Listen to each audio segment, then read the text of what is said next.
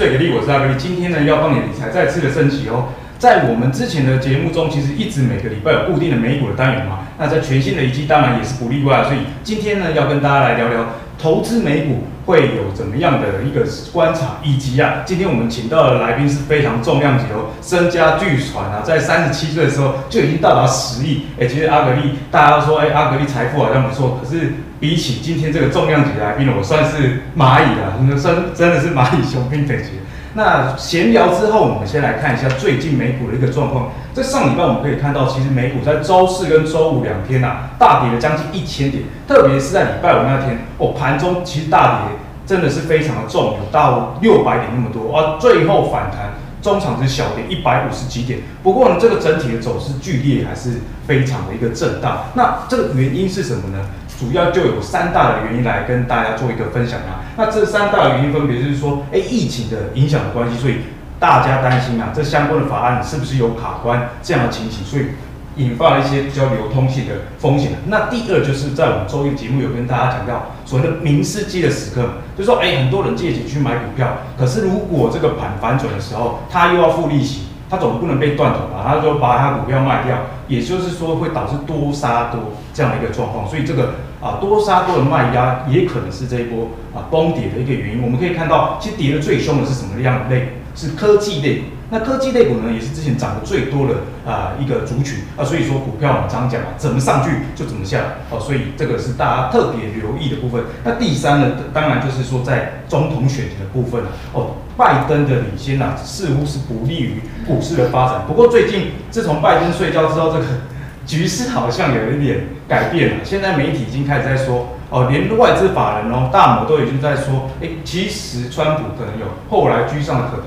他建议大家要提早的布局，这个分享给大家，大家可以去想一下最近美股该怎么做。不过呢，从美股最近呈现一个 K 型的复苏吗？这个就是大家值得留意的。那什么是 K 型的复苏呢？所谓的 K 型的复苏，就像这个图卡上大家看到了，其实是飙涨的美股，可是呢是很弱的实体经济下的飙涨。所以这个 K 型的走势也是代表说，我们常常在股市里面听到一个理论嘛，就是呃狗与主人的故事。这个狗跑得很远。终究是要回到主人身边，因为如果你是经济很好的情况下，可能是主人去追狗也不一定。可是，在目前的情况之下，看起来啊是相当疲弱。特别是在我们礼拜二节目中也有跟大家提到，其实在美国这些大公司里面，内部人最近开始抛售持股。上一次的抛售是在二零一五年的年底左右，那二零一六年的年初。就是在抛售几个月，大概是在六十几天之后，哎，整个美股就有大跌这样的状况。所以这个内部人开始抛售美股，似乎也是大家必须要去留意的一个现象哦。好，那今天事不宜迟，来介绍一下我们两位很重量级的来宾。第一位呢，就是在三十七岁就赚到十亿，我们的期货天王张忠谋张董。啊，各位朋友，大家好。那第二位呢，就是大家也是期待已久了，就是我们美股的扛把子，我们的 Jenny。嗨，大家好。那首先啊，先来问一下张董，张董以前主要是在台股里面，而且是期货哦，穷来穷去，真的是战功彪炳。可是听说最近啊，其实已经开始在玩美股跟陆股的一个部分了。嗯嗯、那您是怎么样观察这一波美股下跌？哎、欸，上礼拜跌幅这个真的是很重这样的一个情况啊，主要就是说市场的一个太过乐观了，像。像尤其是像啊、呃，以苹果跟特斯拉哈，因为拆股的关系，它在拆股的前一个礼拜几乎是每天涨的，涨得很凶哎。对，而因为已经过热，而且刚好趁拆完股后来做一个修正，其实这样相对反而是比较健康，反而是先蹲后跳这样的状况。对对对。所以在拆股的部分，其实拆股之后，其实大家还是可以观察就对了，只是说短线上您认为说可能是比较过热这样的一个情况。对，是过热，那刚好趁这个来讲，等于让它冷却一下，那。整理个一小段时间，后续其实毕竟它还是最当红的股票。所以张董就是觉得说，哎、欸，上礼拜的大跌啊，其实有一个原因是拆股之前这样大家过热。嗯嗯。毕竟美股现在资金就很集中在少数几档的科技的类股。对。那是那科技类股在短期内我们是不是不要去碰会比较好？嗯。可是你不投资科技类股，后面的主升段的时候，你可能会会错失掉。毕竟在整个全球。经济状况不明的状况下，他们还是依然有相当强劲的成长力，这是他们跟其他一般传统的股票不一样的。那如果这个下跌反而是不是可以逢低布局观察一个机会？啊，对。那如果是您您在看这个，对，抓反弹，嗯，通常是看什么指标或者是技术线型吗？嗯，应该主要还是在看它的量能的变化了。量能，例如说它大底之后，接下来如果说量缩个一天两天，其实就是一个很好的价，等于是，比如说这个卖压就是告一段落了。嗯啊，所以张董真的是以前期货天王。通常我们这种小猫都是，哎，看这个均线啊，有没有反转啊，有没有支撑。张总博就刚才量缩个一两天，哈，没人敢冲的时候，就就要先冲，这样就对了。那接下来就要问一下 Jenny 啊，因为 Jenny 投资蛮多美股，那主要也是在美股个股这些投资啊。虽然都教我们 ETF，因为保护投对保护投资人自己一样是冲冲冲，跟我们的助理组织。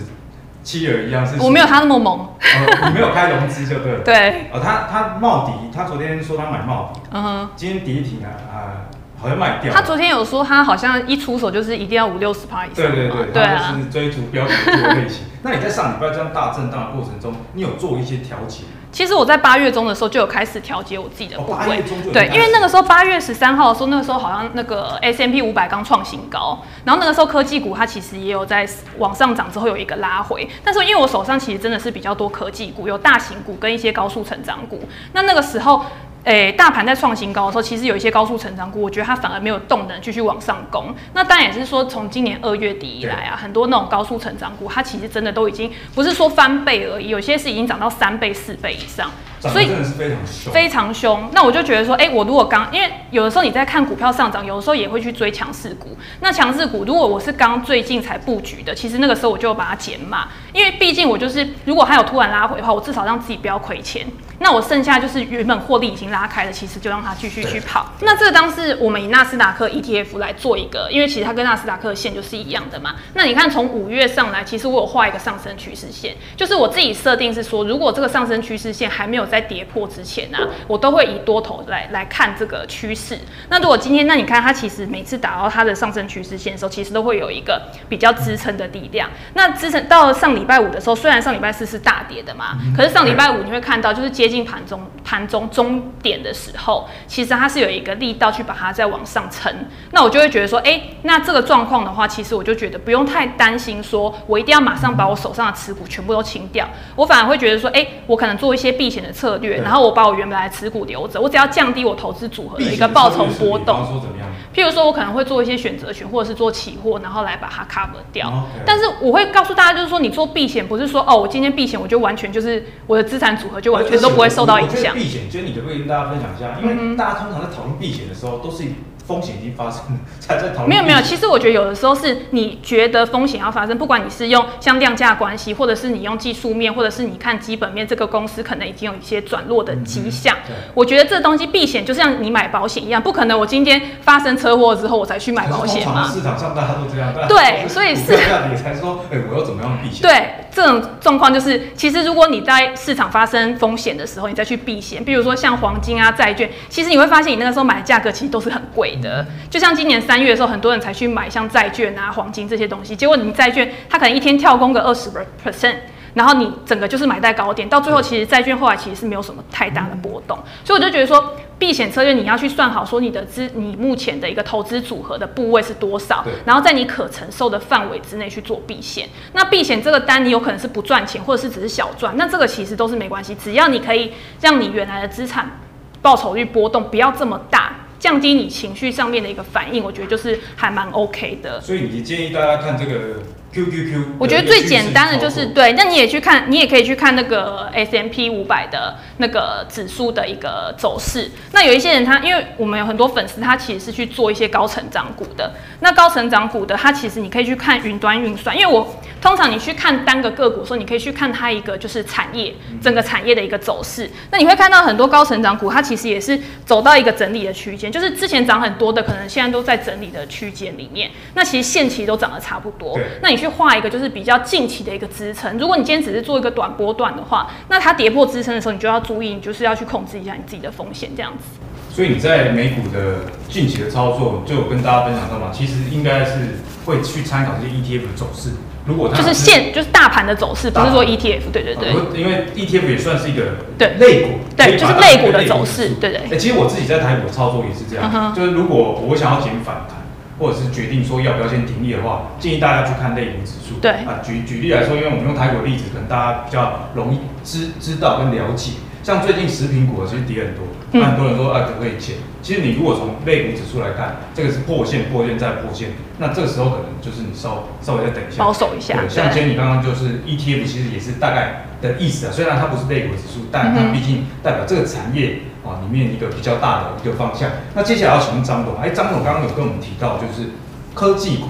是我们大家不能忽略的一个主流哦。毕竟现在不管是 AI、五 G 啊等等的什么金融科技，都是跟科技息息相关。所以呢，在目前您手头上的持股有哪一些科技类股？那又如何看待这一波的下跌？啊、嗯，以科技的，如果以美股来讲，我主要的还是一样是亚马逊。亚、嗯、马逊我已经持有大概接近四年了。哇，很很久哎。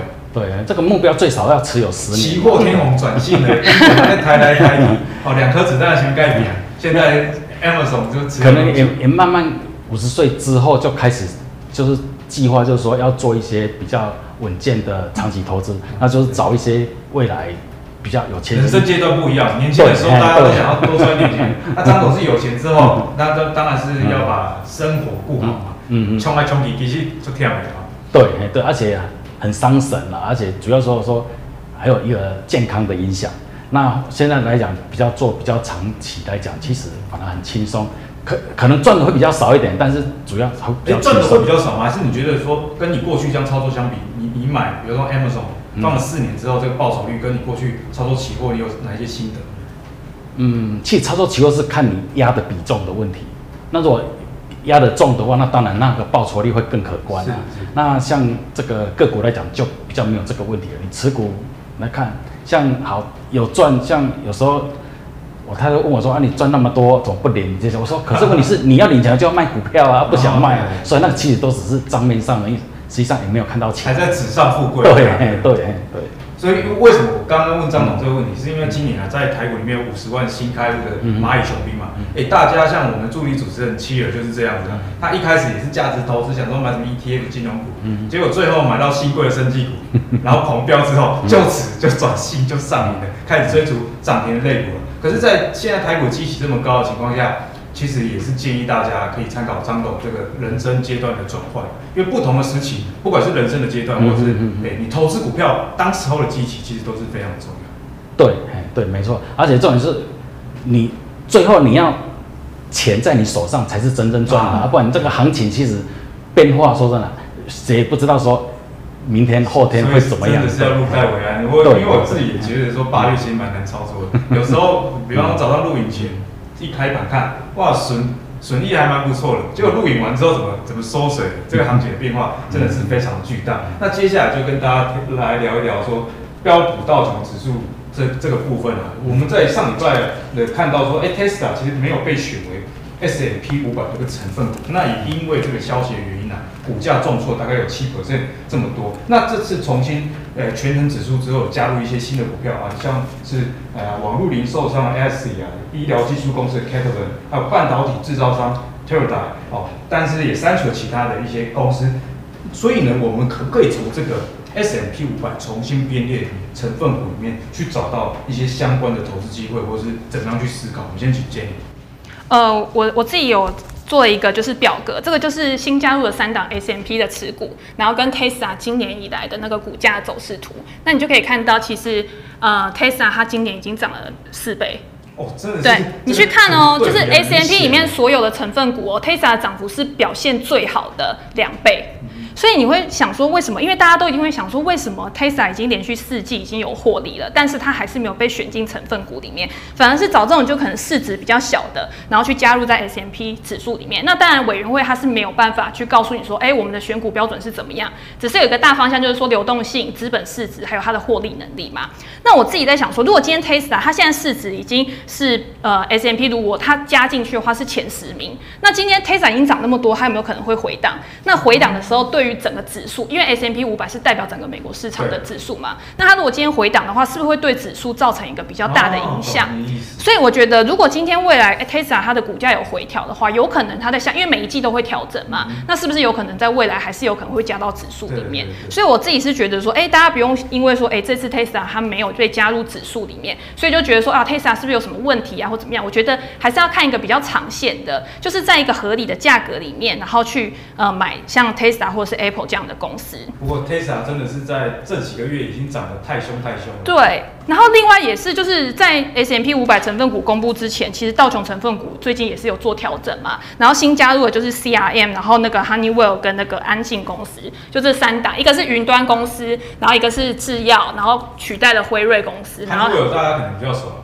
对啊，就是很多电器其实都是，但是你去看的话，其实 Honeywell 跟安进这两档股票其实都算是比较成熟稳健型的，所以是蛮大的药厂。对对对，然后如果 CRM 的话，今年以来涨很多，应该是 M P A 诶，如果你把它放到道琼现在的成分股的话，它今年的涨幅是仅次于 Apple 公司的。CRM 可以，今天你可以跟大家分享一下，这是一家怎样的公司？它其实现在已经变成领导厂商，就是原本做客户关系管理，现在已经变成是一个平台，就等于是它包括你的什么人力资源啊，只要就是它可以加进去的，它已经变成就是说哦，我。基本上，因为云端公司就是这样子，我基本上最好是做到什么都包，就是我今天有一个主要的产品，但是我这个主要产品红了，有了利基，就是有市场之后，客户来之后，我尽量不要让他走，我要有自己的竞争优势，所以我就是什么都做这样子。所以 CRM 就是顾客维持关系嘛，顾客关系管理就是最他最早就是开始做这个，而且他也是就是我们现在订阅制的一个先驱。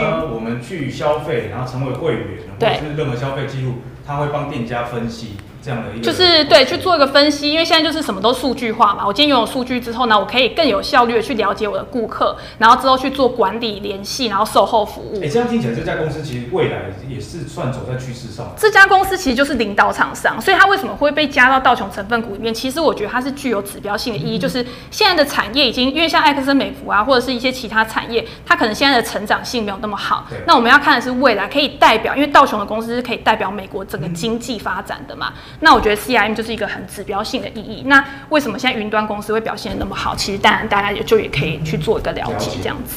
那刚刚 Jenny 跟我们分享的这个新的三档道琼成分股，尤其提到 CRM 公司，我觉得大家可以多去研究这个新的一个趋势。那张董看这个指数成分股的调整，从中在你过去的投资经验中，你会用这个来作为一些参考吗？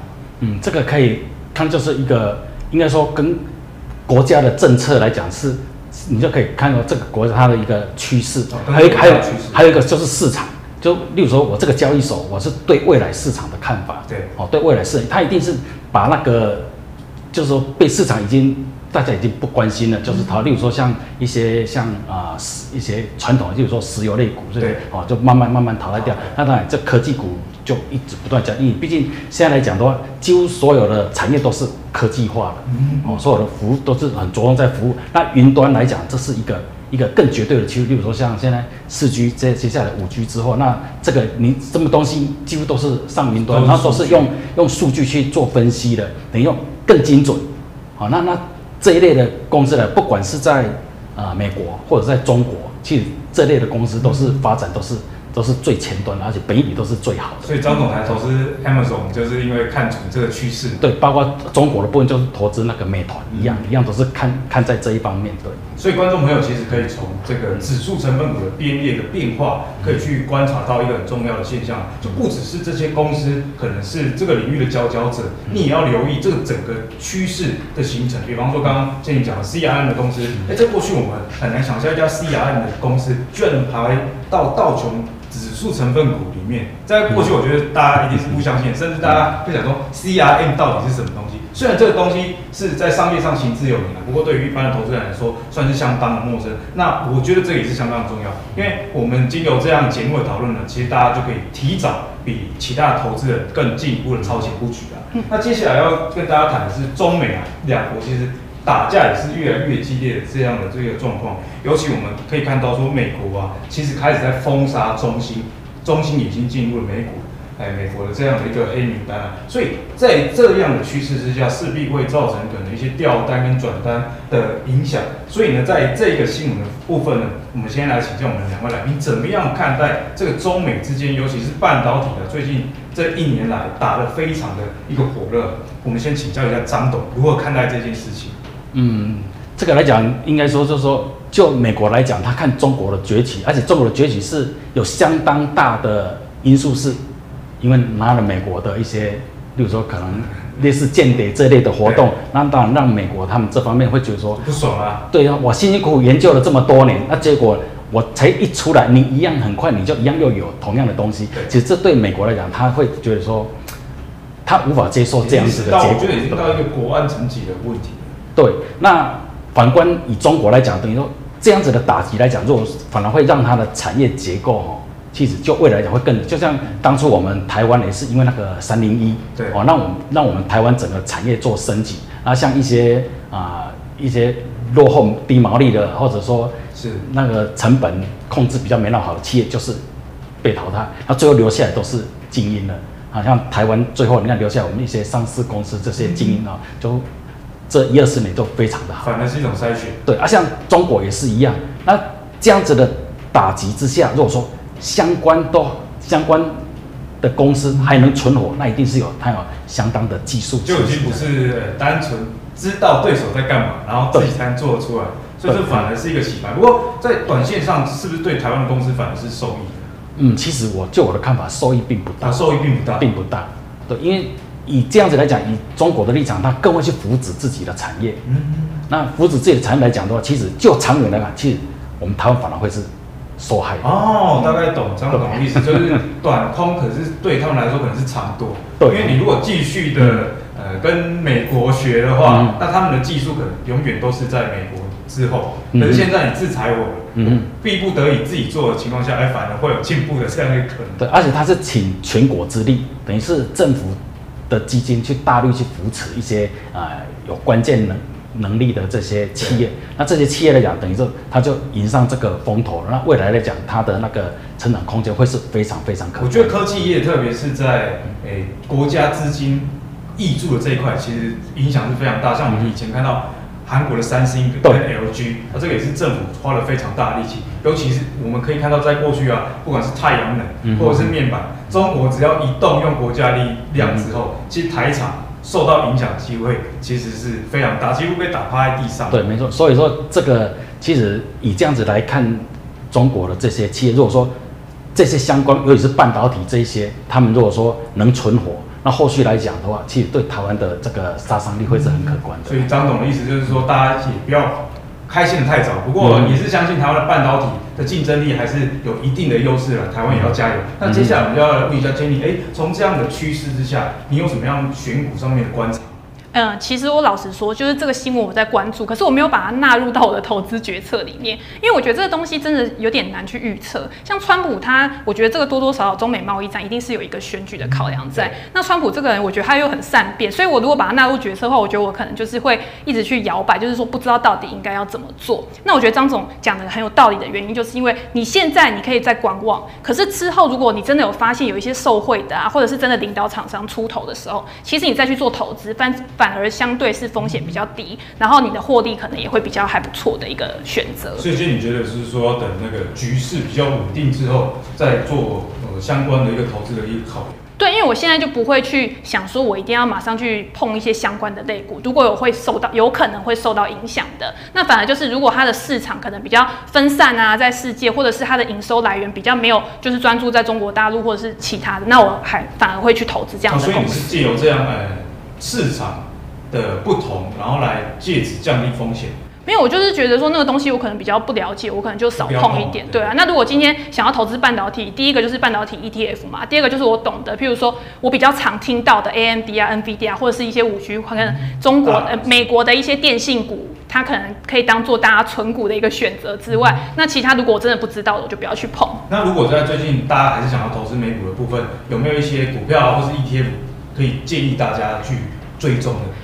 哦，因为我觉得现在趋势没有变，所以我又是要一再重申，就是我觉得大家如果真的是新手的话，就是大盘的 ETF 先给它买下去嘛，对不对？然后如果今天那你不敢去追高，因为很多人就说啊，现在已经很高档了，我不知道要买什么公司。我觉得你可以就是考虑到一些，我觉得现在可能涨势还没有像科技股那么凶猛的，像之前我们有提到生技类的，生技类为什么我现在还是觉得说可能还有一些催化剂，是因为像那个药厂不是要做一个三期测试嘛？那有一些美国的药厂好像是在九月的时候才会公布他们第三期，那可能实际量产的话，听说是要到十月、十一月年底嘛，所以我觉得这个反而是一个潜在的催化剂，大家可以去注意。那另外一个就是金融类股，因为金融类股今年也是非常就是受到疫情受灾股，那现在反而是我觉得它的趋势是有慢慢在垫高，虽然说可能还没有超过年线。但是它是一底比一底高，那我觉得，然后殖利率其实也还不错。那如果今天大家就是想要比较稳健的标的的话，我觉得那个美国的金融类股可能就可以稍微去做考虑。那另外一个就是军工，军工的话就是像洛克希尔马丁啊，或者是波音啊这两个公司，它今年其实也是，你看今年跌幅还还有负二十四个 percent，它基期也还是算蛮低的，就是基期算很低。可是因为波音，我觉得它还是有一个它潜在的一个风险在啦，那就是。风险就是它之前不是有一些问题嘛？就是一些安全的问题啊，而且你去看它的其实营收成长，其实并没有这几年其实并没有像以前那么好，反而是像洛克希尔马丁比较好一点。那如果你想要挑一些基息低，然后又有成长性的，那你也可以挑个股。那最后一个就是之前疫情受灾非常严重的航空股。航空股其实跟邮轮股其实最近就是在大跌的时候，其实反而表现是比较好的。就算连在台股最近的航运相关的表现也都是。对，就是因为之前可能跌太凶，那现在有慢慢开放一些航程啊，或者是听说那个航运它的预定量也变高了嘛。那可是。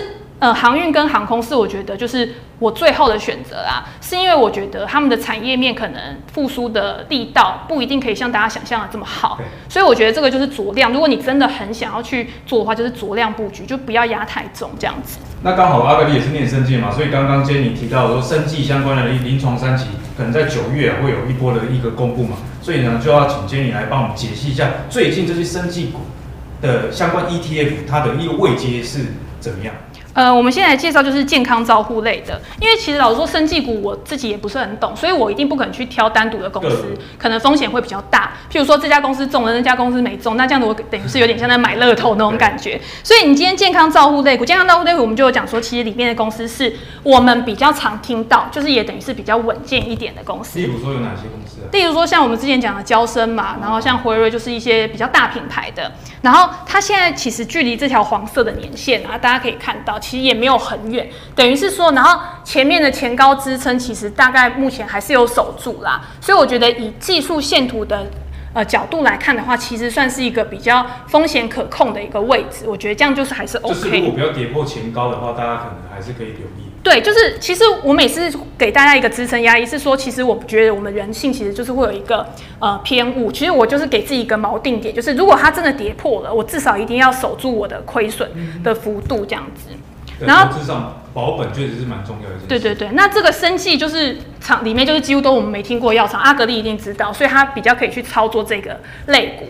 那生技标普生技的话，其实你看它其实涨幅是刚刚比刚刚那个健康照护还要好一点，所以它这边下跌的时候，其实你看它的幅度其实也是比较高。那如果我们去看的话，其实它还是守在前面的高点之上，所以表示说它现在也是一个风险可控的位置。那之后是不是有催化剂让它呃反转向上的话，其实就是看大家愿不愿意去做一些布局。涨那么多，其实就是因为这里面很多公司都是跟疫苗相关的，对，所以就涨得比较漂亮。对，所以我觉得这种东西就是这样，就是你愿意的话，其实我觉得酌量布局，你不要重压，因为我觉得这种东西重压的话，其实如果之后下来也是有可蛮大的几率这样子。那我们刚刚提到的这些生技相关的 ETF，可是有些投资人他就会觉得说，毕竟还是不敢碰嘛，因可能在台湾生技股大家被被玩的那个阴霾不能挥去，虽然是在美国，但是他还是觉得说 ETF。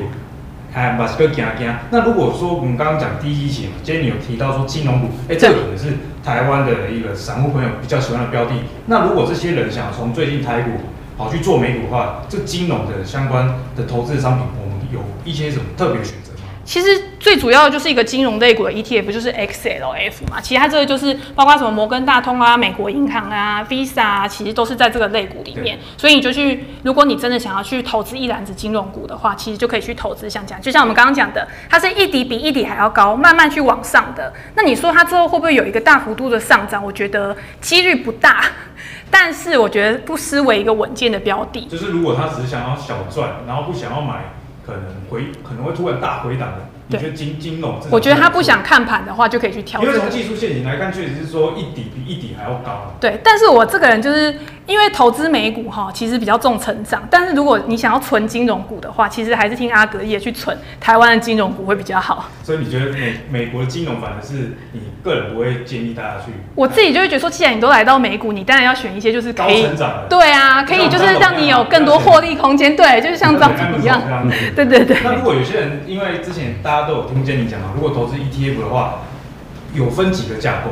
那最上面这个架构就是大盘指数型 ETF，我们又要怎么看最近这个 S&P 五百的一个走势？S&P 五百就是之前创高了之后，其实就是因为其实前面的科技股都涨很多嘛，其实带动整个指数就是有再度创高。那它这几天其实它跌的时候，因为反正里面权重里面也有很多重跌的股票，所以它现在也是守在支撑之上。其实我自己都觉得说，目前看起来多头趋势没有变，但是我觉得大家风险意识要提高。如果它今天真的跌破前面的高点，二月的高点的话，那我觉得这个形态就有转弱的趋势，你可以去做一个调节，这样。技术面上的，你就惯性的改变。先跑先赢啊！对，但是如果其实你有比较早布局的，就是你的获利已经拉开，其实我真的觉得不要太早把股票卖掉，因为我觉得大家很容易就是我手上赚钱的股票我就先卖掉，亏钱的股票就一直等，对，等它等它回本。我觉得这样子反而到最后你会发现，就是你的资产其实不会有比较好的一个增长。那建议我的做法是对的啊，我最近的做法就是说，如果股票有赚钱，可是那个成本是相对比较高的，我就会先卖。但是如果成本比较低了，就继续跟他拼。可是我说我台积电，我就留着继续跟他拼。我觉得要看你就是对这支股票的预期是什么啊？就是如果今天你觉得你是以一个长期投资的角度来看台积电的话，那你就可以长放。可是有一些时候我做股票，我是它有一个突破点的时候，那我去追高，这种追高的股票风险一定大，我就一定会就是在如果真的到它突然又拉回到损一两片的时候，我就先卖掉嘛。如果它低的时候，我再我再接回来就好。所以要先看你对公司的预期是怎么样，你的持股时间是多久。我跟 Jenny 这一方面其实。很像，就是其实我觉得股票不是说不可以追高，而是你不要追高之后完全都没有预设任何的停、嗯、停损点，然后之后又变成套牢，之后变成这样一个状况。那最后我们就要请教我们一下我们张董啊，因为在投资最给力以及之前的理财最给力这样一路的升级节目的内容呢，主要有一个很大的原因是，也要帮大家把投资的国际观打开。啊，之前也有跟张总聊到说，哎、欸，你的。投资不应该只局限在台股，这样其实是蛮可惜的。因为我们可以看到，像是今年的 Tesla、苹果这些顶尖的企业，其实我们生活中都是看得到这些。但是如果你没有去投资美股的话，其实算是相当的可惜了。那张总可不可以跟大家聊聊？哎，你当初为什么会从台股跑到美股？那在这两个不同市场上，就你的经验来说，有没有一些不同的地方值得大家去留意的？嗯，其实。就我的观察来，像美股来讲，它是一个等于是全世界的一个经济橱窗，还有一个就是说未来的一个橱窗。你看，像全世界一些最特别的股票哦，都在美国，因为美美国的上市它的门槛不像台湾这么高。其实如果跟台湾比，它的门槛还更低。就很多其实没什么赚钱的公司，但是很有前景。对，它等于说它是一个呃融资一个一个最大的一个水池，等于说大多。所有的一些新创的企业都是到那边，那所以说很多的明星企业也是从这边哦上来，那所以说用美美国这个市场来来看这个整个全世界的一个趋势，其实反而会是一个非常准确的。其实尤其是我们现在生活的，你看像最近这半年哦涨最凶的苹果，那我们都知道，那手机最高档的就是苹果，而且有一个特点就是你用苹果手机的人。你要再换其他的，其实几率会，因为它有它生态系统，就像我自己就是 iPhone 啊、嗯、MacBook、iMac，啊这三者都串起来，你电脑要换成 Windows，你也会考虑一下；嗯、手机换成 Android 系统，你也会考虑一下，自然这个粘着度就越来越高。对，啊，所以因为这个粘着度来讲，就让它来讲，等它的市场是更稳定，而且是最近一个很热门所谓的苹果税。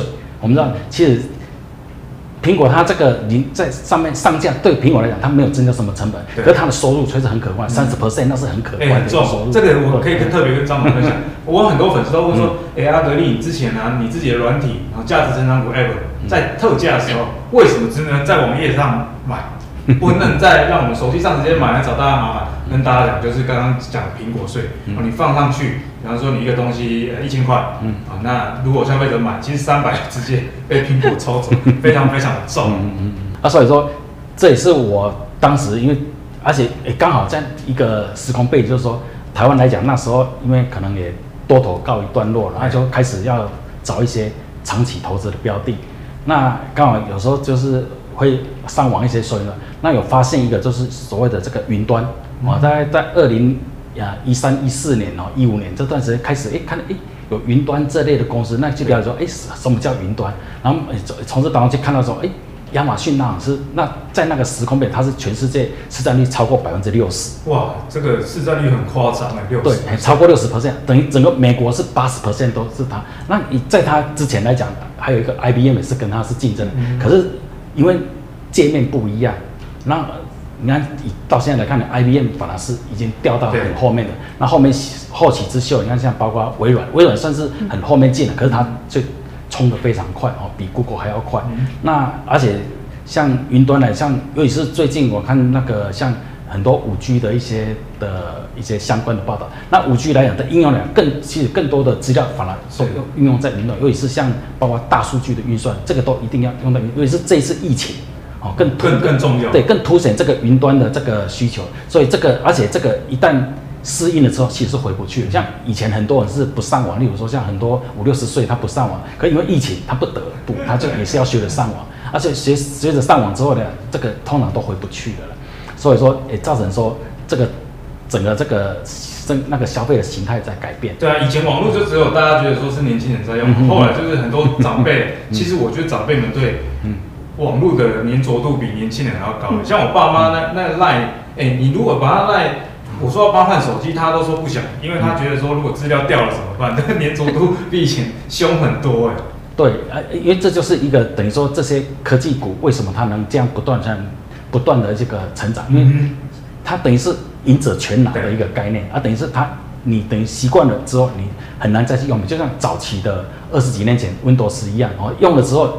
就算后面有其他的东西出来，其实要转换，其实这个几率会越来越低，除非它不升级。如果它一直升级的话，几乎就不会就。我觉得张董真的是很厉害。那其实刚刚讲到一个重点，就是说他除了看到这个趋势以外，嗯。很大的一个获利的原因是你要选对市场。那张总直接到美国去投资，我觉得你要如果要投资科技类股，你想要赚一波大的，然后真的要抓住趋势的话，真的要直接到美国去投资的。对，像刚刚张总讲说，一三年、一四年就开始讲云端了，那时候我记忆也很深刻。当时候台湾有很多啊大厂啊，例如说像宏基啊、华硕，其实在财经的新闻上你可以看到说，哎，他们要做云端啊，怎样？很多投资人就是看只看到云端两个字，他就去买。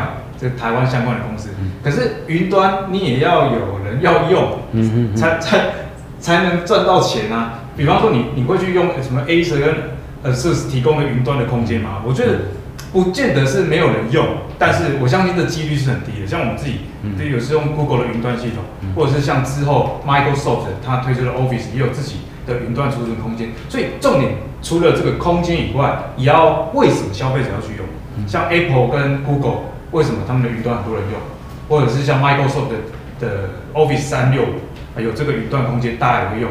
因为就是哎，你不管拍照啊、寄信啊什么的，其实你会花钱去买这个空间。所以这个例子呢，比较上花的例子是想要告诉大家，如果你想要去投资科技类股，就我觉得张董思维很重要，就选对市场。嗯哦，美国毕竟还是这个科技的起源地。哦，你台湾这些科技类股不是说不好，但是赚的一定是没有美国这个公司还要多啦。哦，所以也希望今天这一节内容能帮大家拓展一些台股以外的投资知识。那在美国呢，其实你可以直接开海外券商。那之前 Jenny 也有跟大家分享一些海外券商的比较嘛。